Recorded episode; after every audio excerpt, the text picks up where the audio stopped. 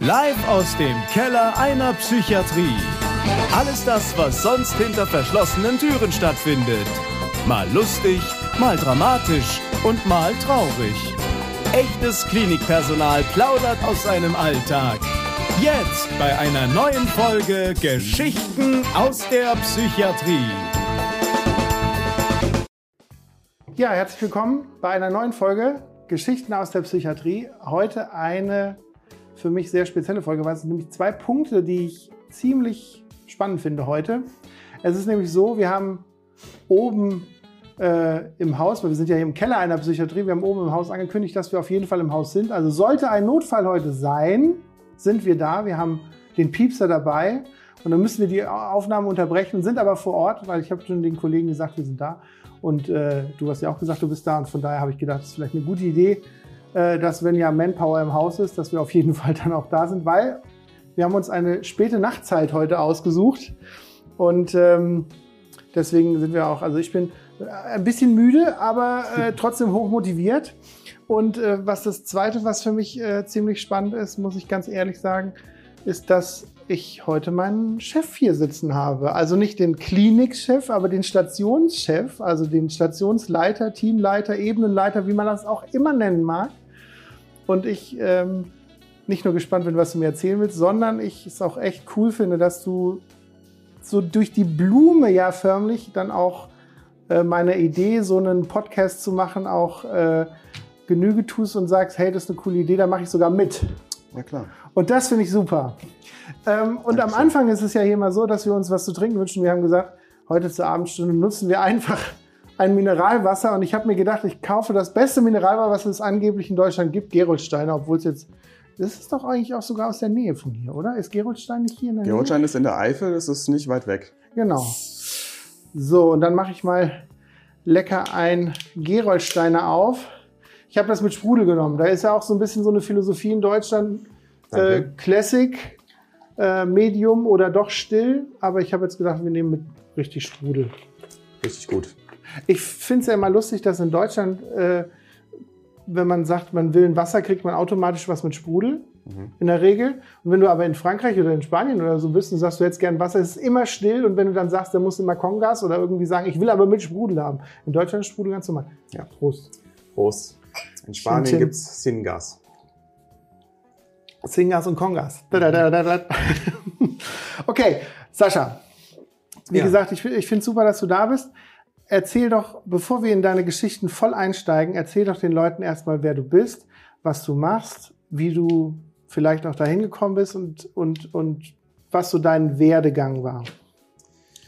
Ja, ähm, also ich bin Sascha, äh, bin 44 Jahre alt und bin über einen kleinen Umweg äh, jetzt mittlerweile seit 20 Jahren in der Psychiatrie.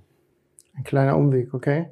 Und war das schon immer dein Wunsch, Psychiatrie von vornherein? War das irgendwie so dein Herzensding? Nee, überhaupt nicht. Also ich hatte das, ähm, sage ich mal, bis, bis äh, zu diesem kleinen Umweg, der mich dann letzten Endes in die Psychiatrie geführt hatte, mit Psychiatrie noch gar keine Berührungspunkte gehabt, äh, hatte ähm, Pflege, äh, Medizin oder Psychiatrie auch überhaupt nicht im Kopf sondern ähm, zu der damaligen Zeit, wo ich noch auf der Schule war, ähm, habe ich mir eigentlich vorgestellt, dass ich was mit Schauspielerei oder mit Musik, Tontechnik mache. Mhm. Scha Schauspielerei, das ja. sind ja, es ist ja schon spannend, dass wir uns überhaupt heute hier treffen, aber dass du dann auch dann noch Dinge erzählst, die ich von dir noch gar nicht weiß.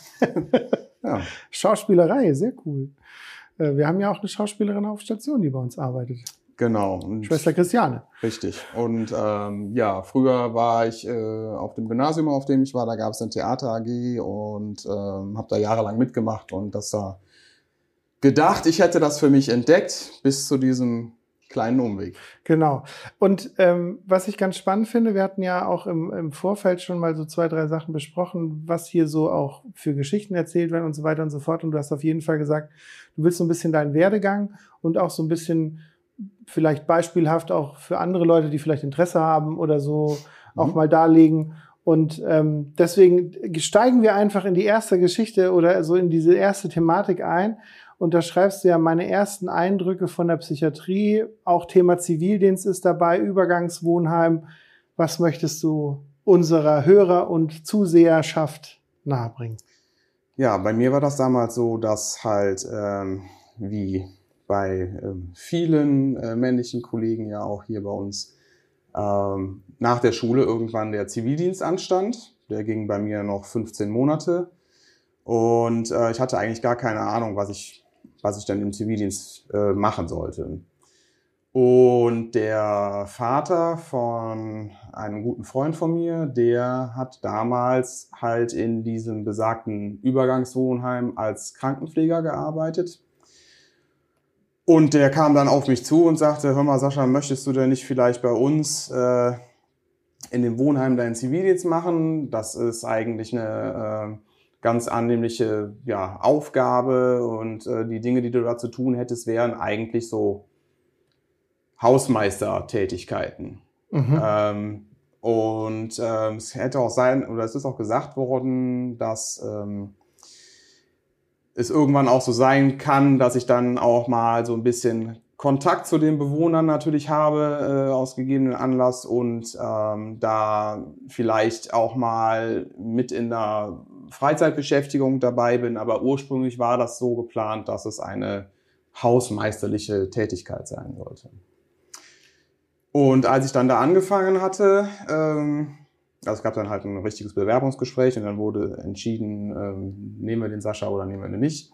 Bin dann genommen worden und ähm, hatte dann auch den ersten Tag dann tatsächlich mehr oder weniger ähm, reine hausmeisterliche Tätigkeiten gemacht, also irgendwelche Hängeschränke montiert, ähm, Gasse gekehrt. Irgendwelche, bitte? Gasse gekehrt. Genau, sowas. ne? Und ähm, ja, ähm, bin dann aber auch ziemlich schnell, sage ich mal, von dem Team da und auch von den äh, Bewohnern sehr, sehr nett aufgenommen worden und ähm, fühlte mich dann dadurch natürlich auch ziemlich schnell da ja auch heimisch äh, integriert und ähm, ja, irgendwann dann halt auch relativ zügig so ein bisschen auch für die Atmosphäre und für das gesamte Haus auch so ein bisschen verantwortlich, sage ich mal, zumindest so in dem und, und, was mich interessieren würde, dieses Haus. Mhm. Manche Leute verstehen nicht, was ein Übergangswohnheim ist. Was, was, war das speziell für ein Haus? Was, was kam da für Leute? Weil das war ja keine Klinik oder genau.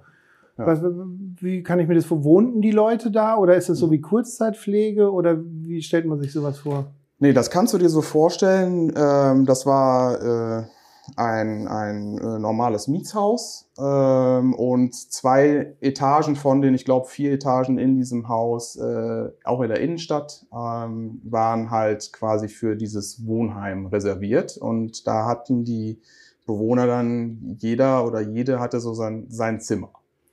Und ähm, es gab da 16 Plätze, also 16 Bewohner, plus halt die ganzen, sage ich mal, Büros von den Mitarbeitern, ähm, die waren auf diesen zwei Ebenen da, ähm, mhm. konnte man die da finden. Hm?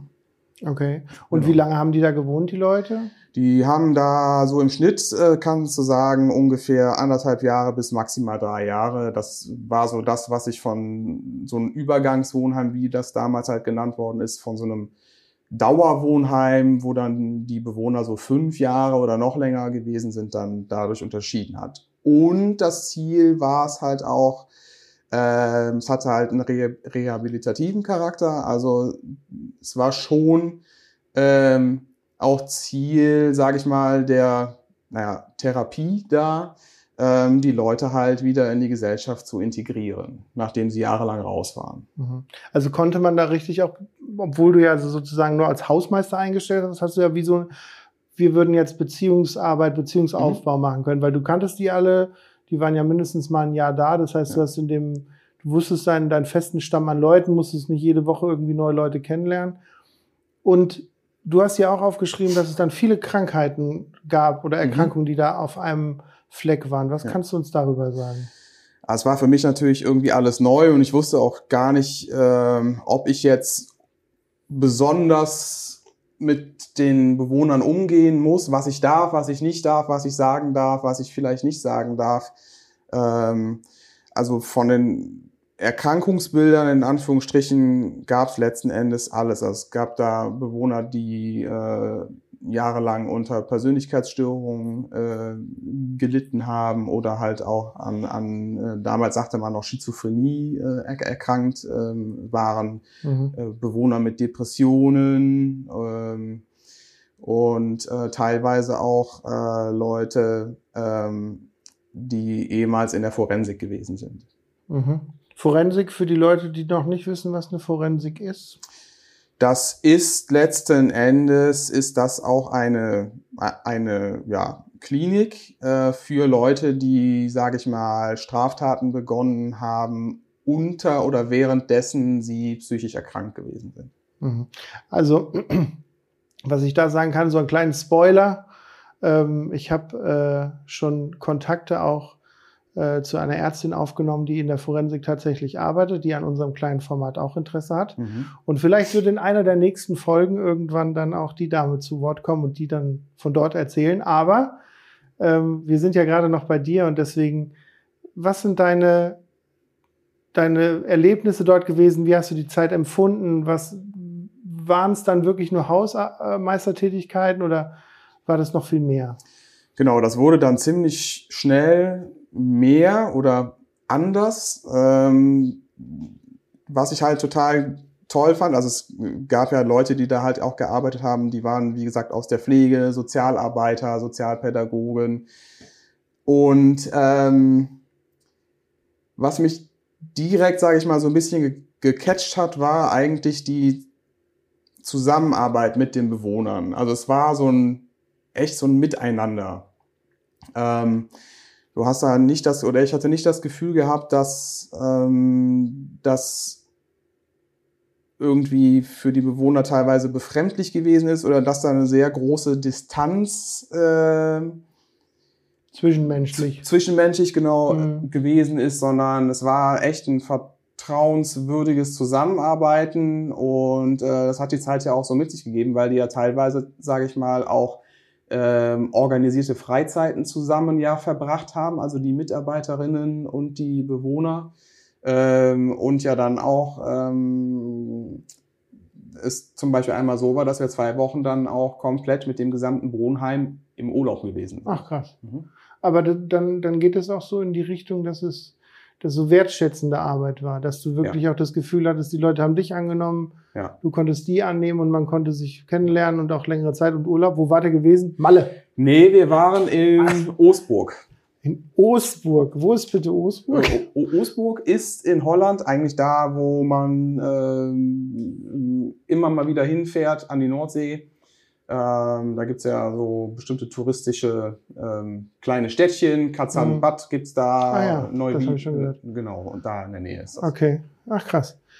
Und, ähm, und du würdest sozusagen retrospektiv die Zeit super gut darstellen? Also das ja. hat dich das auch persönlich weitergebracht? Ich denke schon. Also ähm, ich habe da eine Menge Erfahrungen gemacht, halt, halt auch mit ähm, ja, mit direktem Menschenkontakt, äh, und zwar auf eine Art und Weise, wie ich ihn vorher noch nie gehabt habe. Also was mich halt wirklich beeindruckt hat, war auch, dass äh, von den Bewohnern, äh, also sie waren mir gegenüber total offen eigentlich vom ersten Tag an, waren vielleicht auch froh, dass da jemand Zivildienst macht, ne? Ähm, aber es war, ähm, also die, die, die, die Wertschätzung habe ich, sage ich mal, von den Bewohnern halt auch erlebt. Äh, nicht nur von den Leuten, die da arbeiten, den Bewohnern gegenüber, sondern das war echt so ein ja, Miteinander. Gab natürlich auch schwierigere Zeiten mal, was, ähm, ne, wo ähm, vielleicht auch naja, Dinge im Alltag aufgefallen sind, die ähm, schwieriger Natur waren, sage ich mal. Ne? Und ähm, aber im Großen und Ganzen war es äh, eine echt sehr, sehr schöne Zeit, die ich nicht missen möchte und die mich letzten Endes ja auch dann dahin gebracht hat, wo ich jetzt bin. Hattest du, äh, weil bei mir war das so gewesen, hattest du in der Zeit ähm, ein oder zwei Patienten, die dir sehr eindrücklich noch im Gedächtnis sind, wo ja. du gesagt hast, wenn ich an die Zeit denke oder auch wenn ich auch in diese Richtung denke, dass ich vielleicht Psychiatrie als als Arbeitsfeld sozusagen beackern möchte später mal, dass du sagst, das sind so Leute gewesen, die so exemplarisch äh, dastehen für, für meinen Werdegang und dass ich mich auch dafür entschieden habe, mit solchen Leuten weiterzuarbeiten? Ähm, ich weiß jetzt gar nicht, ob es jetzt dafür, sage ich mal, ähm, Bewohner gab, die sich jetzt bei mir im Kopf so festgesetzt haben. Ähm, ich glaube, es ging eher darum, ähm, um das Wie. Also wie ist diese Arbeit?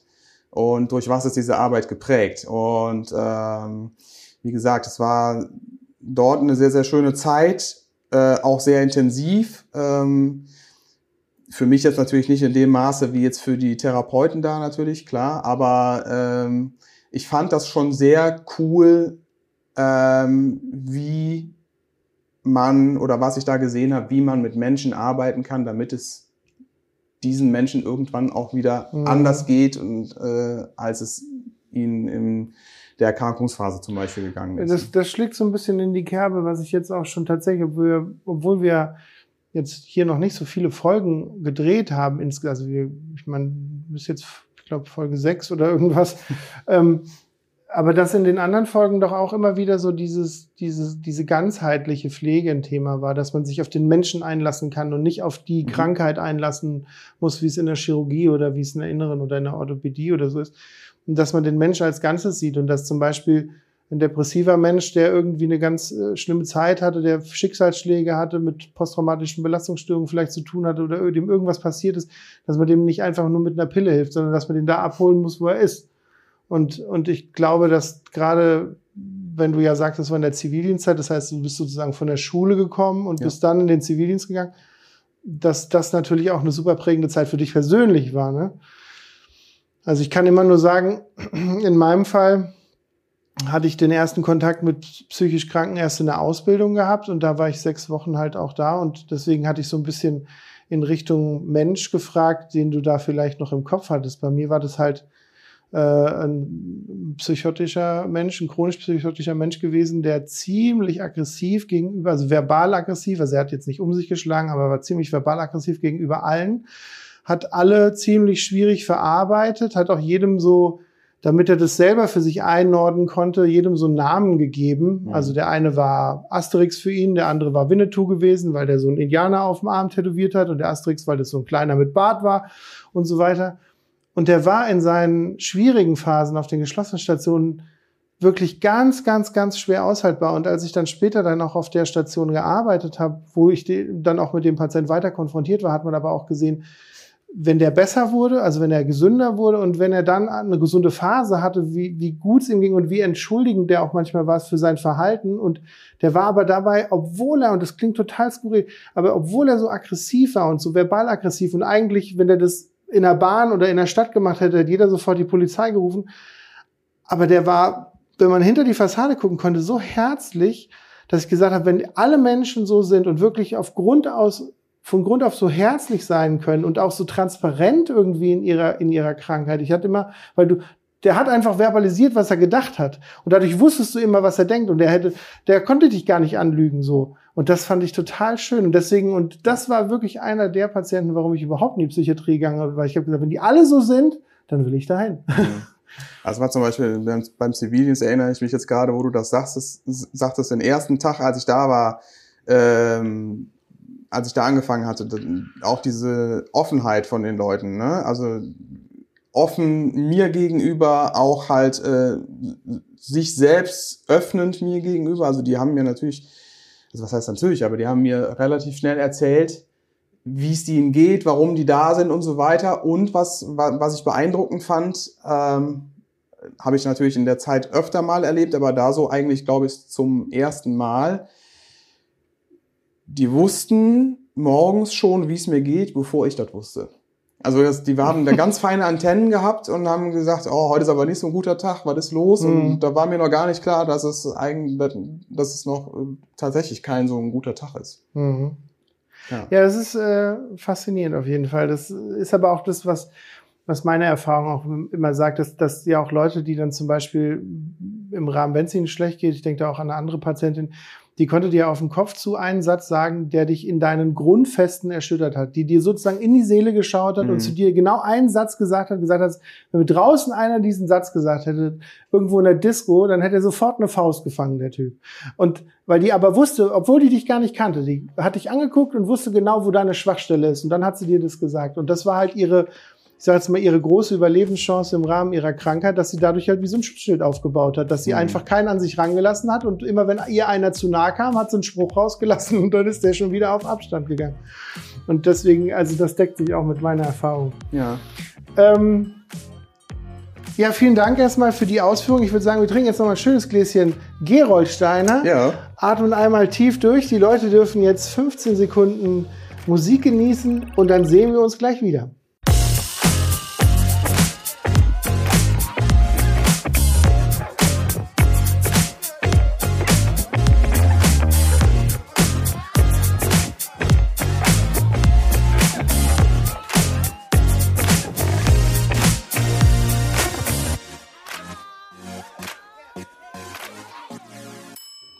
So, da sind wir wieder. Ein leckeres Gläschen Wasser nach später. Hm. Es schmeckt ziemlich gut. Ich kaufe sonst nicht, weil wir haben so einen Wassersprudler zu Hause. Aber Geroldsteiner ist aber auch nicht ganz günstig, habe ich gehört. Gemerkt. Aber ist schon okay. Ja. Aber ist schon okay.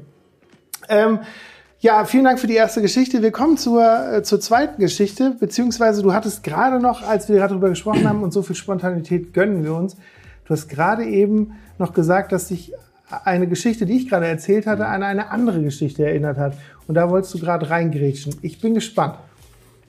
Ja, ähm, und zwar, ähm, ja, das, was du gerade auch von der einen Dame berichtet hast, das ist, äh, lässt ja vermuten, dass das vielleicht auch ähm, ein Mensch gewesen ist, der ähm, auch mal aneckt, sage ich mal. Es ist Auf ja jeden jetzt Fall. nicht nur so, dass es immer äh, 100% angenehm ist in der Zusammenarbeit, sondern ähm, manchmal wird es ja auch schwierig, manchmal wird man vielleicht beleidigt, beschimpft, äh, wie auch immer.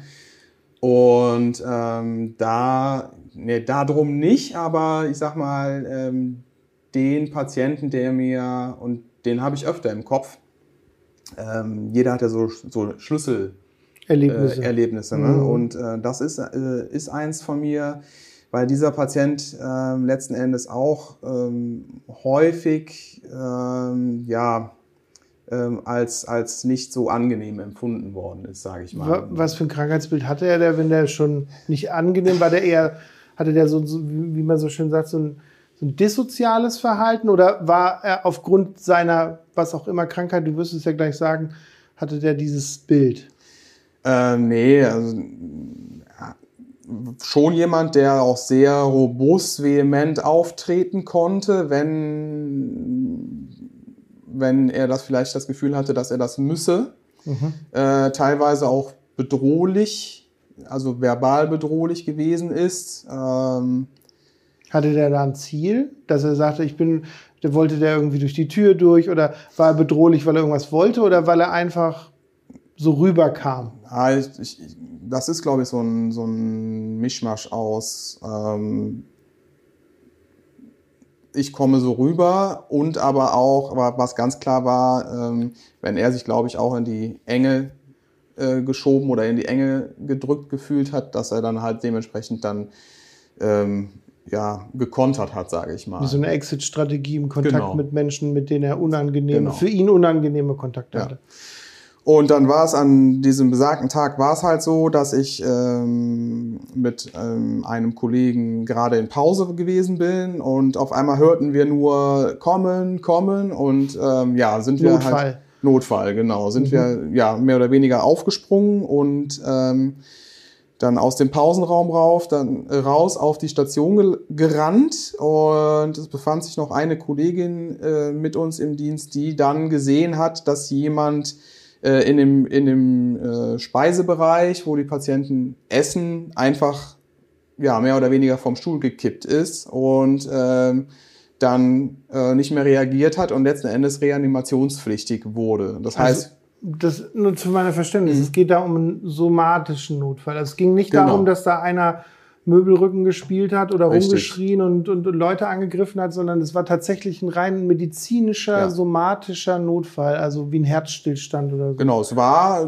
gehe ich, also ich gehe davon aus, dass es ein Herzstillstand Mhm. gewesen ist. Er war nicht mehr ansprechbar, war halt bewusstlos und ja, lag halt schon, also ist halt wirklich vom Stuhl gekippt, so wie die Kollegin das sagte. Und ähm, den haben wir dann reanimiert. Äh, und ja, in so einem Moment, ähm, sage ich mal, Notfall sowieso. Und in der Psychiatrie ist, sage ich mal, jetzt so ein Reanimationsnotfall jetzt auch nicht aller Tage, wie wenn man jetzt zum Beispiel in einer Herzklinik oder so arbeitet. Ähm, und ähm, da steht man natürlich auch selber unter Stress. Und ähm, weil es halt ein öffentlicher, zugänglicher Raum gewesen ist, waren halt auch viele andere Patienten da, die teilweise sehr verschrocken, äh, Die erschrocken haben vor der ersch- Situation, Genau, sich ne? erschrocken haben vor Ja. der Situation. Und plötzlich, und es war halt auch echt so tu- tumultig, äh, und plötzlich taucht dieser Patient auf und ähm, hat alles drumherum gemanagt. Also er hat dann die Patienten weggebeten, dass sie bitte Platz machen. Ähm, der hat äh, sich dann teilweise in dieser Situation wirklich wohlwollend auch äh, uns gegenüber geäußert. Der hat ähm, organisiert, dass, ähm, dass zwei andere Patienten ein Bett holen, damit wir diesen Patienten dann, der kam auch langsam wieder zu sich in das Bett legen konnten und dann direkt quasi von der Station in den somatischen Notfallbereich äh, Mhm. schieben, schieben konnte. Ähm, der hat den Alarm gedrückt, dass dann in, in der gesamten Klinik dann quasi dann auch nach und nach dann das Personal von den anderen Stationen gekommen ist und auch Mhm. dann der entsprechende Dienstplatz, weil es war natürlich leider wieder ein Wochenende, wo sowas passiert. Immer. Ganz genau.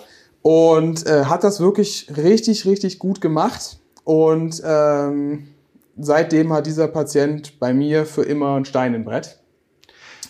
Okay, also, Ja. also nur für die, für die Zuhörer oder Zuschauer von unserem kleinen Podcast zu Verständnis, wenn man, wenn man jetzt im Pausenraum ist und es passiert dann so ein Notfall, dann hat natürlich erstmal Priorität, erstmal zu checken, was ist da passiert. Mhm. Dann natürlich ähm, einen losschicken, der das Reha-Team organisiert und dann anfängt selber zu reanimieren, beziehungsweise die Situation zu regeln. Und wenn man in dem Moment nur alleine oder zu zweit ist, dann hat man ja, bis dann über die Notfallklingel mehrere Leute kommen, hat man ja alle Hände voll zu tun Ja. und ist ja froh, wenn dann tatsächlich einer dann äh, irgendwie zu Hilfe kommt. Und, und dass es aber in dem Falle halt ein Patient war, der die Situation erkannt hat und dann auch gesagt hat, ich muss da was tun, ist äh, ziemlich cool.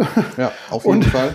Und, ähm, und, und darauf hofft man ja auch. Und ich meine, man hat ja selber als, als Pfleger in dem Moment, ist man dankbar darüber, was er tut, aber auch der Patient, der da umgefallen ist, kann ja froh sein, dass es dann noch Leute gab, die dann auch mitgemanagt haben und der dann vielleicht auch dankbar ist, dass, dass, er- dass, dass er noch, überhaupt noch am Leben ist. Ich meine, ich kenne die Situation dann jetzt nicht genau, aber, aber dass, dass da einer mitgeregelt hat und mit Bett und Notfallklingel drücken und Patienten wegbeten, weil man hat halt, bis alle Leute über die Notfallklingel dann auf Station sind, vergehen halt manchmal eins, zwei Minuten. Und in den Momenten, wenn da einer blitzschnell reagiert, ist das Ja, es war total gut. Also, ähm, wie gesagt, äh, das waren wahrscheinlich, äh, wahrscheinlich, war diese ganze Szenerie noch nicht mal eine Minute, aber es war, es hat sich bei mir auf jeden Fall sehr, sehr, sehr, sehr stark eingebrannt. Erstmal natürlich wegen der persönlichen Grenzerfahrung, sage ich mal, da jemanden zu haben, den du jetzt reanimieren musst und was ja auch Gott sei Dank funktioniert hat. Was in Äh, der Psychiatrie ja jetzt auch nicht so häufig ist wie auf einer Intensivstation. Genau, richtig. Ne? Und äh, dann natürlich auch dann mitzubekommen, dass äh, ja auch gerade jemand, von dem man es vielleicht nicht erwarten würde, Mhm. äh, in einer ja selber Ausnahmesituation, weil der war ja auch in der Klinik und ja auch Patient zu dem Zeitpunkt. Mhm. Das heißt, ihm ging es ja dann auch nicht so gut, aber das dann trotzdem irgendwie so gut äh, aus meiner Sicht dann da gewuppt hat und uns echt äh, geholfen hat. Ne? Also was, was mir in dem Kontext einfällt, das sind auch Erfahrungen, die ich auch immer gemacht habe. Ich mache es mal an einem ganz einfachen Beispiel klar. Wenn, wenn die Menschen sozusagen den Raum, das klingt jetzt ein bisschen komisch, aber wenn die Menschen den Raum haben für ihre Krankheit, also Depression oder Psychose oder so, und die wissen, okay, ich bin in der Klinik und ich bin krank, mir geht's nicht gut, ich bin mit meinen Gedanken meinen Halluzinationen, was auch immer konfrontiert, dass sie dann daran halt auch aktiv arbeiten können. Wenn dann aber eine Situation kommt, die so prekär ist, dass, dass man sozusagen in den, in, den, in den Grundfesten der Menschlichkeit erschüttert ist und sagt, ich muss jetzt was tun. Mhm. So wie auf, auf einer Autobahn von einem Auto ausweichen, so in der Situation. Dann, dann kann man das kurzfristig zur Seite schieben. Irgendwie, ich weiß nicht, wie man das erklären sollte, ja. aber es funktioniert. Und dann funktionieren die Leute und fallen dann natürlich wieder in die Grundproblematik zurück. Und mir fällt das immer ein, wenn Leute ziemlich schwer mh, grippal oder erkältet sind auf den Stationen. Das mhm. heißt, du hast jemanden, der ist, was weiß ich, psychotisch und der hat, arbeitet daran, dass er wieder gesund wird. Und dann kriegt er auf einmal einen Schnupfen und Kopfschmerzen und Fieber und liegt im Bett. Und dann geht's tatsächlich nur noch um Zwieback und um Kamillentee und, und, und Temperatur messen und dann wollen die wieder gesund werden. Aber wenn man dann sagt, ja, was ist mit der Psychose? Und dann sagen die, ja, ist noch vorhanden, aber ich habe halt eine andere Baustelle, die gerade so wichtig ist, weil mir geht's halt einfach richtig kacke. Und das, das klingt so ein bisschen, als wenn das auch so eine Situation war, wo der dann umgeschaltet hat und dann, dann ja. einfach wie ein cooler Mensch reagiert hat. Absolut, so, so genauso würde ich das auch sagen. Ähm, was halt auch dafür spricht, sage ich mal, oder was, was ähm, interessant ist, äh, wenn du sagst, ja, so von einem Augenblick zum anderen dann funktioniert hat ähm, ich sehe den Patienten immer noch relativ oft, ähm, sage ich mal, auch auf der Straße. Ne? Und äh, dann sprechen wir halt auch. Und ähm, das erste Mal, wo ich mich ähm, bei, mal bei ihm bedankt habe, das war natürlich in der Situation selber dann, aber dann, das, als wir dann das nächste Mal darüber gesprochen hatten, vergingen schon ein paar Jahre. Mhm. Und äh, dann habe ich ihm das erzählt und wie gesagt, mich dann auch nochmal bedankt und dass ich das echt stark fand und da, er konnte sich an diese Situation gar nicht mehr erinnern. Also als ich ihm das erzählt habe. Wirklich? Ja, war das für den so, als würde das zum ersten Mal hören oder aus einer ganz, ganz, ganz weit entfernten Vergangenheit. Das ist wie so eine Schocksituation mhm. ne? Im, im, im, wie überlagert man kriegt, hat keine Erinnerung, aber hat trotzdem richtig ja. reagiert. Also dachtest du mir, echt, das habe ich gemacht? Oh, okay. Ja, danke, dass du mir das sagst. Hattet ihr, oder kannst du dich daran erinnern, dass ihr in, also kurz nach der Situation, was weiß ich, drei Stunden später oder so mit ihm dann nochmal drüber geredet habt und gesagt, vielen Dank, dass die so geholfen haben? Und hat er das annehmen können oder hat er das so gesehen oder war das für ihn auch schon gar nicht mehr so wichtig? Nee, das war, also der hat, für mich wirkte das schon, also es ist halt ein Patient, muss man vielleicht sagen, das hatte ich eben vergessen, mit einer drogeninduzierten Psychose gewesen. Ich weiß halt nicht, was derjenige dann da äh, in dem Moment noch äh, wirklich wahrgenommen hat, aber die Situation hat er ja auf jeden Fall erfasst ne? und mhm. hat da auch echt gut äh, handeln können. Wie es dann nach der Situation gewesen ist, bis er wieder quasi aus der Phase raus war, das äh, weiß ich gar nicht, wie, wie, wie lange das dann gedauert also, hat. Also nur für unsere Hörer, weil die dann, ich meine, wir haben ja auch viele, die nicht vom Fach sind, Drogen induziert, heißt einfach, die haben eine Psychose, also der Mann hat eine Psychose mhm. bekommen aufgrund seines Drogenkonsums. Genau. Das heißt, die Drogen, die er genommen hat, wahrscheinlich, was auch immer, MDMA, mhm. Heroin, mhm. wie auch immer, ähm, dafür zuständig war, dass er die Psychose hatte. Genau. Okay. Ja, kann man froh sein, dass er da so blitzschnell reagiert hat. Also es ist ja. ziemlich äh, eindrücklich. Dann würde ich sagen, begieß uns noch einen ein. Ich danke Sehr dir für gerne. deine zweite Geschichte. Machen noch ein kurzes Päuschen. Atme noch mal tief durch. Und dann hören wir uns gleich wieder.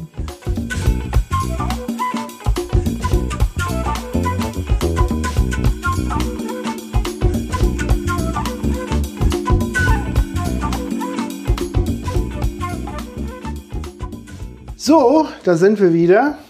Äh, nach der zweiten Geschichte sind wir jetzt in Richtung dritte Geschichte unterwegs. Und ähm, ich habe hier auf meinem Zettel schon was stehen, was ich tatsächlich im Gegensatz zu dem einen Kollegen, der in der letzten Folge dran war, der hat, hat ziemlich kryptisch da drauf geschrieben und dann konnte ich mir gar nichts drunter vorstellen. Hier kann ich mir was drunter vorstellen und ich finde das auch, ähm, ich finde das auch eine, einen interessanten Ansatz, da auch mal drüber zu sprechen, weil das haben viele auch nicht so auf dem Schirm. Und du hast ja schon angedeutet, es gibt eine Geschichte, die dich ins Nachdenken gebracht hat und warum du dann auch dieses Thema eigentlich erzählen wolltest. Mhm. Und das heißt, theoretisch kann man im Großen und Ganzen ähm, sagen, es geht um das Angebot der Psychiatrie. Genau, es geht um das Angebot der Psychiatrie und ähm, ja, was es für verschiedenste Arten gibt, sage ich mal, ähm, zu genesen oder Genesung ähm, zu herbeizuführen. Genau. Mhm. Ganz genau. Und ich hatte natürlich auch überlegt, was erzähle ich denn äh, dir und ähm, bin dann tatsächlich mehr oder weniger darauf gestoßen, äh, auch wieder durch so einen kleinen Umweg, nämlich ähm, ich war auf dem Weg zur Arbeit und hatte meine Kopfhörer ähm, im Ohr und ähm, habe Musik gehört und ähm, ja, die Playlist war dann durch und dann wurde mir mehr oder weniger, werden einem dann Lieder vorgeschlagen und ähm, ein Lied war dabei, da habe ich gedacht so, oh, das ist ähm, vom Beat ja echt sehr, sehr zusagend, bis dann der, der Text, der dann äh, eingesprochen war auf Deutsch, mich dann doch ein bisschen, ja, ich sag mal, schockiert hat, ähm, weil ähm, der Text so eingesprochen war, dass man vermuten könnte, dass der, der den Text spricht, schon mal in der Psychiatrie gewesen ist. Äh, und da in diesem Text halt auch sagt, ja, sie wollten mir Medikamente geben und sie wollten mehr oder weniger, dass ich so funktioniere, wie die das möchten. Mhm. Und ähm, das fand ich total erschreckend. Ich habe dann auch kurz überlegt, ja, mag derjenige denn jetzt, also der das Lied geschrieben hat, ist das irgendwas Ausgedachtes oder war der vielleicht wirklich in der Psychiatrie mal gewesen oder kennt jemanden, der ihm darüber berichtet hat oder was sind das für Erfahrungen, die er gemacht hat? Und dann habe ich äh, gedacht, gut, ähm, ich hoffe nicht, dass er diese äh, er Erfahrung gemacht hat, sich dann quasi nur auf das Medikamente nehmen reduziert gefühlt hat ähm, und das erinnerte mich daran, dass wir auf der Station, wo ich jetzt überwiegend tätig bin, ja mal ein, ich sag mal, ja, alternativ ist es nicht, aber doch für eine Klinik vielleicht dann doch nicht ganz alltägliches Therapieangebot gehabt hatten. Ich glaube, ich weiß, auf was du hinaus möchtest. Ganz genau, weil wir hatten nämlich auf dieser Station einen, ja, einen Therapiehund. Und ähm, da kannst du gleich bestimmt mit einsteigen. Ja, da muss ich wahrscheinlich. Äh, thematisch, weil du dich da viel besser mit auskennst äh, als ich. Ja. Ähm, das war ja meine Anfangszeit damals, als ich bei euch äh, anfangen durfte, äh, noch als stellvertretende Leitung. Und ja. Äh, wir im Nachtdienst ähm, noch gesprochen hatten, dass du mir sagtest, dass du das vorhast einen Hund ausbilden zu lassen und wie ich das denn sehen würde und finden würde und ja. auch schon ganz weit war es in seiner konzeptionellen Arbeit damit. Stimmt, ja. Wobei man natürlich ganz klar sagen muss, dass es, ähm, ich wusste damals auch nicht, was für eine Menge Arbeit das ist. Man sieht ja ab und zu Berichte von irgendwelchen, ich sag mal, therapeutischen mhm. Tieren in Altenheimen. Das wirkt für mich so, ja, dann wird ein Kaninchen auf den Arm genommen und dann wird es mal gestreichelt und das soll dann Therapie Tier in Anführungsstrichen mhm. sein. Und dein Hund, der Odin damals, der hat ja eine wirkliche Ausbildung durchlaufen oder ihr beide habt ja eine Ausbildung durchlaufen. Äh, was ich äh, ganz kurz, äh, super, ja. dass du es ansprichst. Ich würde für die Leute, wir sind ja hier in einem Podcast, aber für die Leute, die wirklich Interesse daran haben, einfach mal zu sehen, wie, wie Odin aussah, würde ich jetzt bei YouTube ein Bild einfügen. Und dann ja. können die Leute, die den Podcast sind, ja bei YouTube mal gucken, wenn es sie wirklich interessiert. Aber ich wollte dich nicht groß unterbrechen. Ähm, aber eine, ein, zwei Sätze wollte mhm. ich auf jeden Fall, bevor wir zur tiergestützten Therapie kommen, was ich ja total nett finde, dass du das auch ansprichst.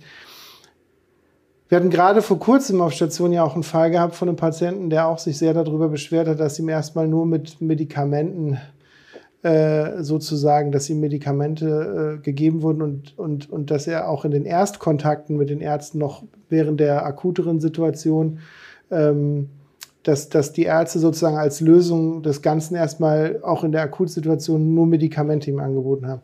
Es ist halt so, einfach auch für die Verständnis unserer Hörer, es ist halt so, dass die Medikamente schon gut helfen. Und wir haben natürlich auch gute Medikamente, die auch lange kaum noch bis keine Neben, also nicht keine, aber kaum noch Nebenwirkungen machen, die super verträglich sind, wenn man das jetzt vergleicht zu den Medikamenten, die noch vor 50 Jahren gegeben worden sind. Aber man muss natürlich den Menschen, da sind wir wieder beim ganzheitlichen, als ganzheitlich sehen und wir natürlich auch viele andere Therapieformen haben, ähm, die wir natürlich auch anbieten von Ergo und Sport und Musik und äh, Gesprächstherapien mit dem Psychologen bei uns und so weiter und so fort. Und deswegen, um auf diesen Text zurückzukommen von diesem Herrn, den ich jetzt gar nicht gehört hatte, ich habe das jetzt nur von deinen Erzählungen. Ich finde die Psychiatrie nur auf Medikamente zu reduzieren ziemlich einfach und ziemlich falsch. Mhm. Und äh, weil das ist es halt nicht. Und wer das glaubt, der hat es halt dann nicht ganz verstanden, würde ich mal sagen, weil Medikamente sind zwar ein großer Mosaikstein, aber ja. auch nur einer. Genau. Und, ähm, und man muss halt auch sagen, dass das deckt sich ja auch mit der aktuellen Corona-Impfdiskussion.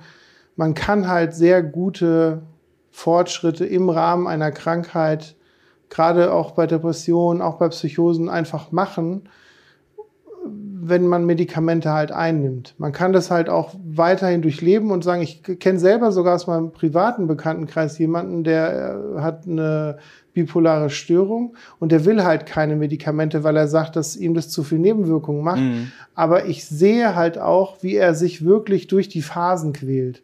Und das tut mir dann halt auch immer ein bisschen weh, das dann halt auch so, wenn man dann, keine Ahnung, mit dem Kontakt hat oder bei Facebook seine Postings liest und du denkst immer nur so, Junge, ah, ich verstehe, dass du dich vielleicht so ein bisschen eingeengt oder auch so ein bisschen manipuliert fühlst durch diese Medikamente, einfach weil, weil die halt schon was bewirken. Ja. Aber das ist ähm, ganz ohne Medikamente geht's halt oft nicht gut, sagen wir es mal so. Man kann auch Depressionen natürlich durchlaufen ohne Medikamente, aber es ist halt einfach eine Katastrophe. Und ähm, deswegen zum Thema Medikamente, das ist mir halt super wichtig, dass, dass Medikamente nicht so verteufelt werden. Es gibt Medikamente, die machen ziemlich Nebenwirkungen, aber die sind auch ziemlich alt. Und wir, wir gerade versuchen ja auch immer fortschrittlich zu arbeiten und deswegen nutzen wir halt auch Medikamente, die nicht so arg Nebenwirkungen machen oder halt auch fast keine machen oder abhängig vom Individuum, bei manchen gar keine mhm. machen, bei manchen ein bisschen was machen, aber da sind, ist die Medizin schon um einiges weiter noch wie vor 25 Jahren. So, jetzt habe ich mich warm gequatscht, aber wir wollten ja auf die tiergestützte Therapie kommen. Wie hast du denn, bevor ich da jetzt noch Ausführungen mache, wie hast du denn die Idee empfunden, dass, dass, dass ich überhaupt so sagte, oder, oder konntest du es dir vorstellen, dass sowas funktionieren kann? Weil ich war ja auch nicht, für mich war es ja auch Pioniersarbeit letztendlich. Ganz genau, du hast ja da äh, auch super viel Arbeit reingesteckt, bevor der Hund ja auch das aller, allererste Mal dann wirklich äh, in der Klinik aufgetaucht äh, ist. Ähm, als du mir das damals erzähltest, fand ich das von vornherein eine total gute Idee. Ähm, ich konnte mir das auch vorstellen, sage ich mal, dass das auf irgendeine Art und Weise für die Patienten dann auch ähm, ja, gut ist und helfen kann. Wie? Na, das konnte ich mir nicht vorstellen. Was ich aber immer sehr, sehr äh, beeindruckend fand, also ähm, der Hund, der hatte ja auch Arbeitszeiten und hatte ja dann quasi, nachdem er ja dann einen Tag dann mal auf der Station gewesen ist, musste er ja auch einen Tag frei nehmen dann mhm, danach mhm, wieder. Ne? Das, genau. äh, das, war ja auch dann so geregelt. Ähm, was ich aber ähm, sehr, ja, total interessant fand, war dann wirklich, wie die Atmosphäre eine ganz, oder was heißt ganz anders, aber geprägt. Die Atmosphäre auf der Station zu dem Zeitpunkt, wo Odin da war, mhm. war viel angenehmer, besser, als wenn er nicht da war. Weil die Patienten, die hatten ja auch gefragt, wann ist denn der Odin das nächste Mal da? Die wussten das dann schon äh, teilweise. Die sind auch dann teilweise dann da hingekommen, wo Odin gewesen ist, um den Kollegen Hund zu begrüßen. Mhm. Und äh, auch bei Patienten, wo man sonst eigentlich äh, wenig mimisch was gesehen hat, zum Beispiel weil sie vielleicht eine Depression gehabt haben oder sehr, sehr still gewesen sind. Es gab keinen einzigen Patienten, keine einzige Patientin, die ich gesehen habe, die sich nicht gefreut hat, wenn der Hund da war. Und dann hat er mit dem Patienten ja noch nicht mal gearbeitet. Er war ja erstmal nur noch da. Und ähm, mhm. die Rückmeldung, die ich von Patienten halt bekommen habe nach einer Therapiestunde äh, mit Odin und mit dir, waren auch aus meiner Sicht exorbitant gut. Also es gab keinen, den ich mitbekommen hätte, der sagte, es bringt mir gar nichts, ähm, es wäre nicht gut gewesen oder nicht schön gewesen. Ähm,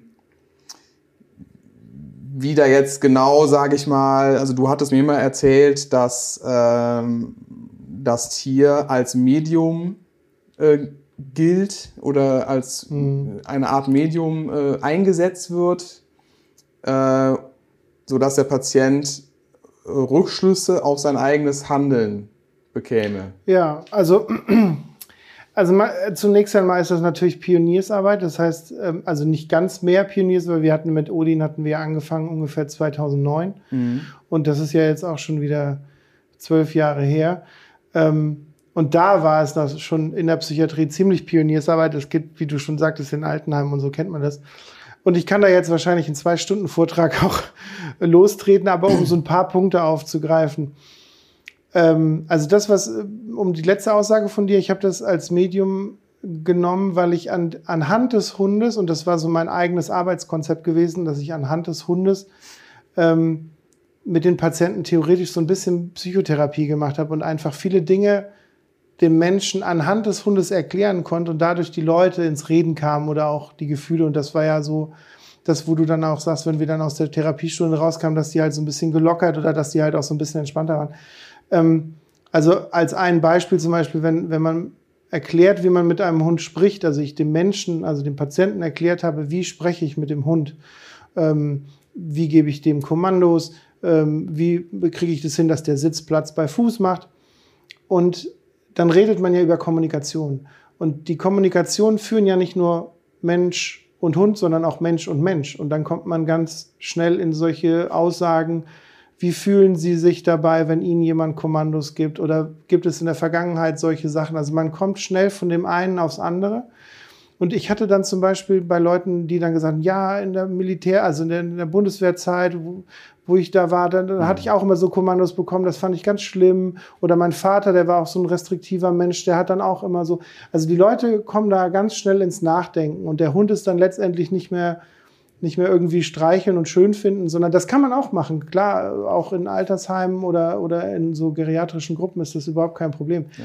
Aber gerade wenn man mit dem bestimmten Klientel, was wir ja haben, wo ich immer sage, so ist Mitte 50 äh, depressiv, was ja so auch unser Stadtteil so ein bisschen hergibt, äh, oder die Stadtteil, wo unser Einzugsgebiet ist, wo was ja der, das Gros an Patienten ist, was wir hier haben, die, kam, kommen, die muss man woanders abholen. Und ähm, was ich auch ganz schön finde, ist, was du gesagt hast, ist, ähm, dass der Hund erstmal nur da sein musste. Das heißt, wenn ich Bilder von dem Hund aufhänge und alle wissen, dass es hier einen Hund gibt, ist allein schon die Stimmung erstmal eine andere. Ja. Weil die Leute wissen, da ist irgendwo ein Hund, wo ist er, wie sieht er aus, wie verhält er sich, wie kann ich mir das überhaupt vorstellen. Und dieses dieses Gespräch, was dann zwischen den Patienten, was weiß ich, beim Essenstisch oder abends beim Abendessen oder auch zwischenmenschlich auf dem Flur, hey, hast du gesehen, da gibt's einen Hund, äh, ja, den mag ich, der ist süß, den habe ich schon gestreichelt mhm. und der andere sagt, nee, der, die Farbe hat mir nicht gepasst, weil Odin war schwarz.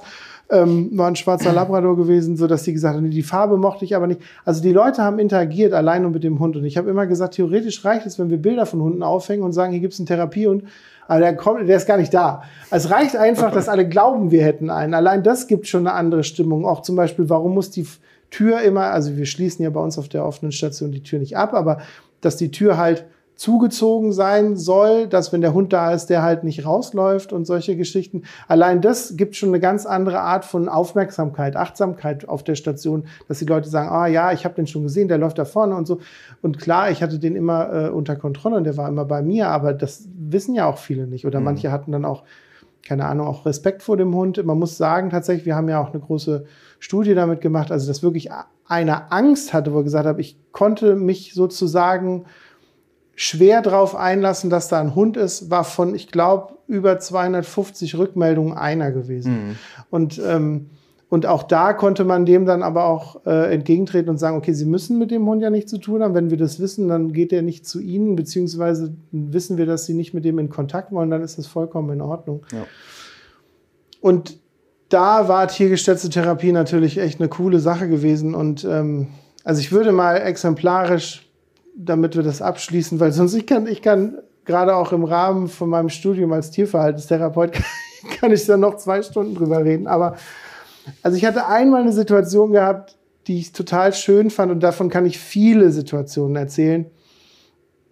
wir hatten einmal eine Borderline-Patientin gehabt, die auch schon ein bisschen älter war, also jetzt keine 18 mehr, sondern halt, ich sag mal, was weiß ich, 35 oder so. Und ähm, der ging es ziemlich schlecht an dem Tag. Die wollte sprechen mit mir und ich hatte äh, Spätdienst gehabt und der Odin war da. Wir hatten einen kurzfristigen Krankheitsausfall. Ich war alleine. Und ähm, das ist halt eine Situation, die mir sehr, sehr präsent noch im Kopf blieb. Und dann sagte sie, sie muss dringend sprechen. Ich möchte mit ihr kurz ins Separé gehen, bei uns im Gruppenraum kurz sprechen. Und habe ich gesagt, kein Problem. Und da habe ich zu ihr gesagt, ich möchte aber, dass ich meinen Hund mitnehmen kann. Einfach nicht wegen ihr, sondern, sondern weil ich möchte, dass der halt nicht alleine im Zimmer liegt. Und dann hat die gesagt, ja, ist kein Problem, sie hat auch kein Problem mit Hunden und so weiter. Und dann bin ich mit ihr in den Gruppenraum gegangen und habe den Hund hinter mir abgelegt. Der hat dann da gelegen, ganz ruhig. Und sie hat gegenüber gesessen, mir, so wie wir beide jetzt sprechen. Und dann sagte sie mir drei, vier Sätze, warum es ihr heute schlecht geht. Hm. War für die Geschichte oder für die Situation, die ich jetzt erzähle, auch vollkommen irrelevant. Ähm, und dann wurde sie ganz ruhig und und wirkte ziemlich belastet und ziemlich so unter Anspannung. Und ich bin dann so ein Typ, ich meine, du kennst mich, ich bin so ein Typ, ich lasse den Leuten auch gerne den Raum, dass ich dann einfach auch nichts sage, weil ich finde, Stille muss man auch aushalten können und ich muss die Leute dann auch nicht voll blubbern mit, mit noch tollen Tipps, wenn es denen schlecht geht, sondern ja. lass sie dann auch so ein bisschen kommen. Und auf einmal steht mein Hund auf, ohne dass ich irgendwas gemacht hätte. Steht der Hund auf, geht um den Tisch rum, und legt den Kopf auf ihr Knie. Und dann war sie erstmal so, äh. Dann hat sie angefangen, seinen Kopf zu streicheln. Und dann sagte sie, so ein Hund tut schon gut. Mhm. Und dann ließ ich ihr noch zwei Minuten und dann sagte sie, wissen Sie, Herr Hartwig, mir geht's besser jetzt. Ich gehe jetzt raus und ich krieg das schon hin. Und Odin hat das gespürt. Er hat einfach gespürt, dass es der Patientin schlecht geht und er ihr sagen wollte, egal was du hast, so interpretiere ich das. Egal was du hast, ich bin auch da und ich spüre, dass es dir schlecht geht. Und du schaffst das schon. Ja. Wir, wir halten das gemeinsam aus. Und dann ging es der Frau an dem Tag dann auch echt gut. Und dann muss man halt sagen, ja, die Frau ist davon nicht gesund geworden. Das ist ja, das ist eine Krankheit, die die ihr Leben lang hat und die sie ihr Leben lang bekämpfen muss. Aber in dem Moment war der Hund genau die richtige Therapie für sie gewesen und das war total schön. Mhm. Ja, es bewegt mich immer wieder, wenn ich darüber ja, das, rede. Das, oh das merkt man, das, das merke ich auch und das ist ja aber ähm, ist ja auch schön, ne? Ähm, und ähm, ja, er ist ja jetzt ähm, nicht mehr bei uns in der Klinik, ist ja auch, ähm, aber äh, bei jedem Mitarbeiter, Mitarbeiterin und Patienten von früher und äh, gerade vorgestern, gerade vorgestern mitten im Nachtdienst gehe ich durch bei uns auf der auf der äh, Station ein, ein tiefer und da guckt mich ein Patient an und sagt, Sie sind doch der mit dem Hund. Ja, genau. da habe ich gesagt, irgendwie ja. ja. irgendwie stimmt das. Aber Odin ist leider äh, im Februar 19 schon von uns gegangen. Aber er hat eine, eine, eine große Sache hinterlassen. Absolut. Und hat auch, äh, auch die Studie, die wir gemacht haben mit ihm und mit seiner Hilfe, ist einfach total gut gewesen. Mhm. Und das zeigt halt, dass man das, dass man das da am Ball bleiben muss. Aber was ich ganz schön finde, das weißt du vielleicht nicht, der, äh, unser ehemaliger Oberarzt, der jetzt Chefarzt in einer anderen Klinik ist, der ist damit konfrontiert, weil dem nämlich seine, eine andere Ärztin von ihm damit auch arbeitet und der hat schon wieder eine, eine öffentliche Arbeit rausgegeben mit der zusammen, wo es um Thema Hund geht. Und dabei war er ja, er war zwar für Hund, aber er war jetzt kein Hundemensch im Sinne von, dass er das irgendwie zu Hause auch selber fünf Hunde hat, sondern ja. der war damit ja hier konfrontiert. Und der führt die Arbeit auch irgendwie weiter und das fand ich total schön. Mhm. Habe ich da vor kurzem mit ihm drüber gesprochen. Ja, super. Schön. Es ist ein schöner Abschluss. Ich würde gerne zum Schluss, wie ich es immer gerne zum Schluss mache, ganz kurz äh, noch hinweisen, dass wir natürlich bei Instagram und bei TikTok sind mit kurzen Videos und auch, dass wir eine WhatsApp eingerichtet haben, wo ihr eure Fragen stellen könnt, die wir dann äh, auch gerne hier mit äh, einbringen. Äh, die WhatsApp-Nummer findet ihr in den Beschreibungen. Aber ich kann sie gerne auch nochmal schnell sagen. Das ist die 0160 91 38 3488 und da könnt ihr mir alles schreiben und alle Wünsche und wenn euch irgendwas auf der Seele brennt, wo jemand gesagt hat, irgendein Profi in der Psychiatrie muss das mal beantworten. Wie kann das sein oder was ist das für was auch immer? Ihr könnt mir alles schreiben und dann äh, gucke ich, dass das in die nächsten Folgen mit, mit einfließt. Und äh, ich würde jetzt gerne zum Schluss, das mache ich auch ganz gerne, dass du vielleicht eine Frage in ein, zwei Sätzen noch für mich beantworten kannst. Ähm, wenn du dir überlegen würdest, wie würdest du jemanden, der noch nicht ganz sicher ist, ob er Psychiatrie oder doch eher Somatik geht, wie würdest du den überzeugen wollen? Also entweder ein Azubi oder vielleicht einen, Kollegen, der überlegt, in die Psychiatrie zu gehen. Was würdest du sagen, das ist bei uns so anders und das ist bei uns so speziell, komm doch zu uns. In ein, zwei Sätzen ist es, glaube ich, nicht so ganz einfach, aber ich würde, also was ich wirklich ähm, besonders finde, ist dann doch auch die, ich sag mal, insgesamt enge Zusammenarbeit. Also im Team mit den Patienten. Also wenn ich im Team sage, dann rede ich jetzt nicht nur von meinem Berufsstand von der Pflege, sondern damit meine ich das gesamte Team, was mit den Patienten zusammenarbeitet. Ärzte, Psychologen, Sozialarbeiter, Ergotherapeuten, Sporttherapeuten, Kunsttherapeuten, Musiktherapeuten, alles, was es äh, in den Kliniken halt auch ähm, ähm, gibt. Und es äh, ist nicht immer ganz einfach, aber zu sehen, dass äh, Leute dann ja doch aus auch sehr schwerwiegenden Krisen wieder hinauskommen können und das auch häufig tun, ähm, das gibt einem schon sehr, sehr viel, ja. Ich hätte fast gedacht, dass du, und das finde ich gut, dass du es nicht getan hast, dass du nochmal auf diese ganzheitliche Pflege oder ganzheitliche Annahme des Patienten draufschlägst, auf diese Pauke, was natürlich der Fall ist. Aber ich finde, dass du rausarbeitest, dass, dass, dass wir halt im Team sehr, sehr gut funktionieren müssen, äh, finde ich, ist auch eine Sache, die vielleicht viele Leute, die extern sind oder die auch mit der Pflege oder mit Medizin auch wenig am Hut haben, wenn man nur ein Feld beackert, wie, ich sage immer gern Blinddarm oder gebrochenes Bein oder was auch immer, dann muss man da eigentlich nicht mehr viel drüber reden, weil jeder im Team weiß, das ist die OP oder das ist äh, die Versorgung des Beins, das wird gemacht, dann guckt einer drauf vom Wundmanagement oder von der Pflege oder von den Ärzten, sagt, okay, der Verband, da, da, da, und dann läuft das alles automatisch. Und in der Psychiatrie ist das so vielschichtig, dass es einfach ultra wichtig ist, dass sich alle Teile des Teams, ob es Ärzte oder Therapeuten oder Pflege oder wer auch immer ist, dass sie sich absprechen. Mhm. Und dadurch entwickelt sich eigentlich, kann man sagen, fast wie eine, wie eine gleichheitliche Hierarchie, weil jeder von jedem abhängig ist. Und du kannst dir einfach schwer leisten mit einem anderen Berufsstand, weil Leute, die die Ausbildung gemacht haben und mal im chirurgischen OP waren, die wissen genau, was ich meine. Der Arzt hat es sagen, da läuft so, zip zap und da gibt auch nicht viel zu kamellen und wenn das nicht funktioniert, dann, dann wird darüber kurz gesprochen und dann ist auch gut, aber dann, da geht es nicht darum, wie geht es dem Patienten, was können wir noch tun, gibt es vielleicht andere Anregungen? Oder wie könnten wir an dieses doch diffizile Problem rangehen, sondern es wird einfach so gemacht, von oben herab entschieden. Und diese Offenheit und diese Gesprächsmöglichkeit überhaupt in der Psychiatrie ist so einzigartig, dass ich ähm, auch immer wieder nur sagen kann, das ist einfach ein total schöner Beruf, weil du halt auch, egal, unabhängig von jeglichen Hierarchien, jeder hat seine Aufgabe, aber jeder ist von jedem abhängig, auch total schön arbeiten kann. Und die Pflege ist abhängig von den Infos vom Arzt, der Arzt ist, Info, der, der Arzt ist abhängig von den Info der Pflege und auch die ganzen Therapeuten. Deswegen gibt es ja die ganzen Gruppen bei uns. Da wollen wir auch hören, wie klappt es im Sport, wie klappt es in der Ergo, etc. etc. Das ist so wichtig, und deswegen finde ich das auch total schön. Deswegen freue ich mich, dass du es so gesagt hast. Ja, danke. Dann können wir beide nur froh sein, dass wir keinen Notfall heute hatten. Sehr gut. Wir können jetzt in Ruhe hier abbauen.